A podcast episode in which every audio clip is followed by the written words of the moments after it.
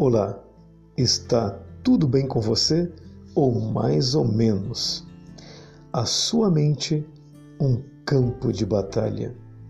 No livro de 2 Coríntios, capítulo 10, do versículo 4 ao 5, diz assim: Porque as armas da nossa milícia não são carnais, e sim poderosas em Deus para destruir fortalezas, anulando nós sofismas e toda altivez que se levante contra o conhecimento de Deus, e levando cativo todo pensamento à obediência de Cristo. Bom, a mente realmente é um campo de batalha. Estamos em uma guerra espiritual e a mente é um lugar estratégico. É a porta de entrada de pensamentos que tanto poderão nos levar para a derrota quanto para a vitória. Porém, apesar da mente ser tão decisiva na direção da nossa vida, ela é bastante negligenciada, já que não vemos e nem tocamos aquilo que pensamos. Corremos o risco de, sem perceber, alimentar pensamentos altamente destrutivos. Isso é muito perigoso.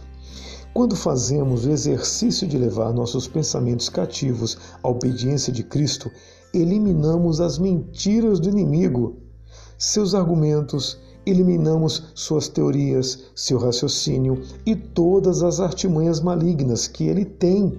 Ele tem intenção de desmentir ou enfraquecer a palavra de Deus no nosso coração. Por isso que eu te pergunto: quando foi que Satanás falou a verdade? Nunca porque ele é pai da mentira. Então tudo o que ele fizer, tudo que ele falar contra você é mentira. É nossa responsabilidade não permitir que pensamentos errados nos conduzam a sentimentos também errados, pois eles nos farão tomar decisões contrárias aos planos de Deus para a nossa vida. Então, condicione-se a sempre refletir sobre os pensamentos que chegam até você e confronte-os com a palavra de Deus. Feito isso, você poderá rejeitá-los ou até mesmo, infelizmente, aceitá-los. A decisão é sua. Bom, parece difícil? Este discernimento é perfeitamente possível se você criar uma intimidade com a palavra de Deus ela fará um efeito higiênico em sua mente, que apenas te beneficiará. Então, queridos, comece hoje mesmo a se disciplinar, a não aceitar pensamentos de forma automática, mas a selecionar, filtrar apenas os que te edificam. É simples assim. Tá certo, pessoal?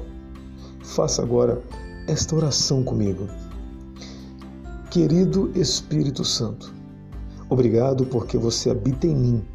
Eu te peço que você permaneça no comando de todas as áreas da minha vida, me capacitando a pensar de forma correta, de acordo com a palavra de Deus.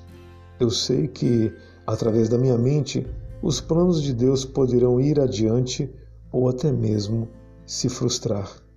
Por isso, eu ordeno que todos os meus pensamentos sejam levados cativos à obediência de Cristo.